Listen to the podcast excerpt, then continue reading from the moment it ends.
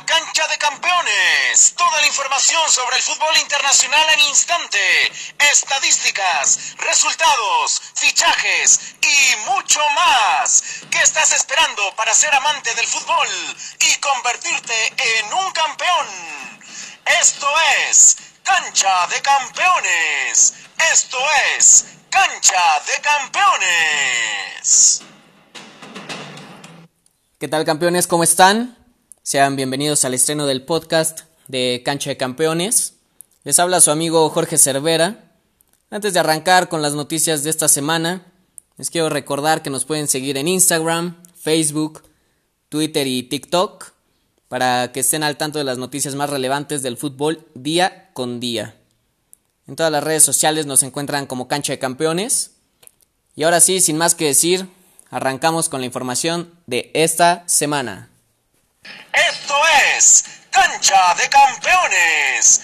Esto es Cancha de Campeones. Es oficial. El Barcelona y la Juventus de Turín llegaron a un acuerdo. El bosnio Miralem Pjanic se convierte en nuevo jugador del Fútbol Club Barcelona por 60 millones de euros más 5 en variables, mientras que el brasileño Arthur llega al equipo de Cristiano Ronaldo por 72 millones de euros más 10 en variables. Sin duda alguna este trueque de jugadores parece favorecer a la Juventus, puesto que el brasileño solo tiene 23 años y la nueva adquisición del Barcelona ya tiene 30 años. Me parece que el último fichaje correcto del equipo blaugrana ha sido la del holandés Frankie de Jong, ya que parece que el Barcelona se está convirtiendo en un equipo de veteranos ya que la mayoría de los jugadores de su plantilla tiene más de 30 años. De igual manera, esperamos que a estos dos campeones la rompan en sus nuevos equipos. Las buenas noticias siguen en la vecchia señora, pues el equipo hizo oficial la renovación de Gianluigi Buffon y Giorgio Cellini por un año más.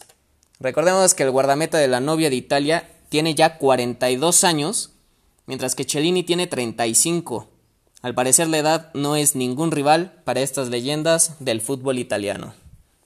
Nos mantenemos en la cancha italiana, ya que estuvo bastante activa esta semana, ya que el Inter hizo oficial la llegada de Akraf Hakimi, proveniente del Real Madrid.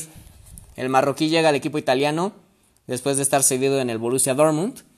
El traspaso costó 40 millones de euros y 5 más en variables.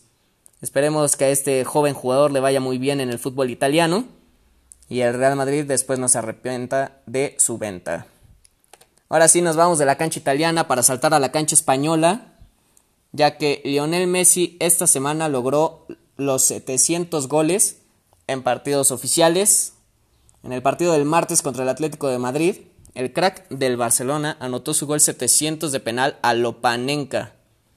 Sin duda alguna, el argentino es una máquina enfrente de la portería ha anotado 630 goles con el Barcelona y 70 más con la selección argentina. ¿Cuántos goles más creen que nos regale este campeón?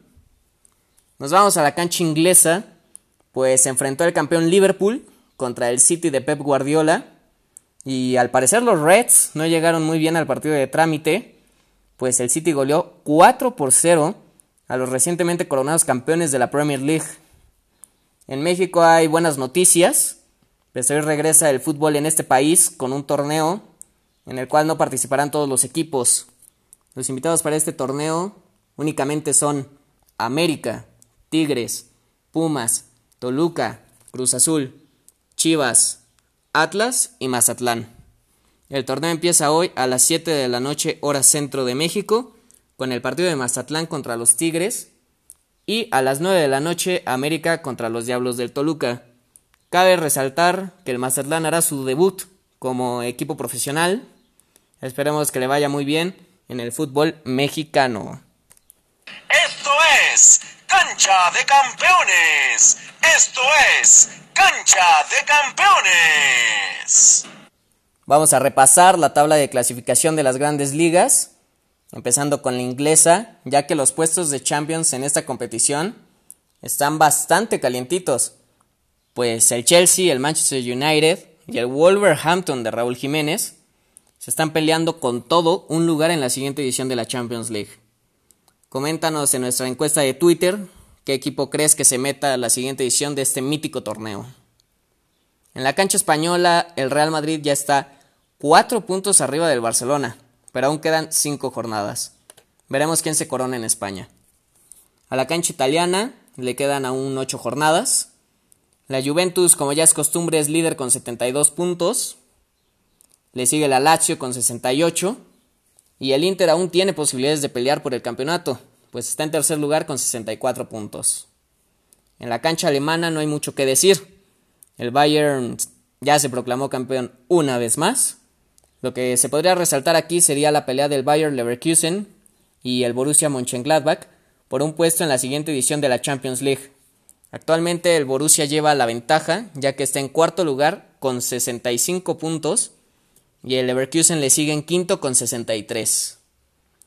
En la cancha de Portugal las cosas están un poco más claras, pues parece que el Sporting irá a la Europa League, el Benfica irá a la ronda de clasificación de la Champions League y el Porto se meterá a la Champions directamente. A falta de cuatro jornadas, el Porto es líder con, con 70 puntos y le sigue el Benfica con 64 puntos. Esto es Cancha de Campeones. Esto es Cancha de Campeones. Y bueno, campeones, este fue el primer podcast de Cancha de Campeones. Los esperamos el próximo martes con más información, nuevos fichajes y mucho más. No olviden seguirnos en todas nuestras redes sociales, porque donde nos busquen como Cancha de Campeones, nos encuentran. Hasta la próxima. Cancha de Campeones, toda la información sobre el fútbol internacional en instante, estadísticas, resultados, fichajes y mucho más. ¿Qué estás esperando para ser amante del fútbol y convertirte en? Esto es Cancha de Campeones. Esto es Cancha de Campeones.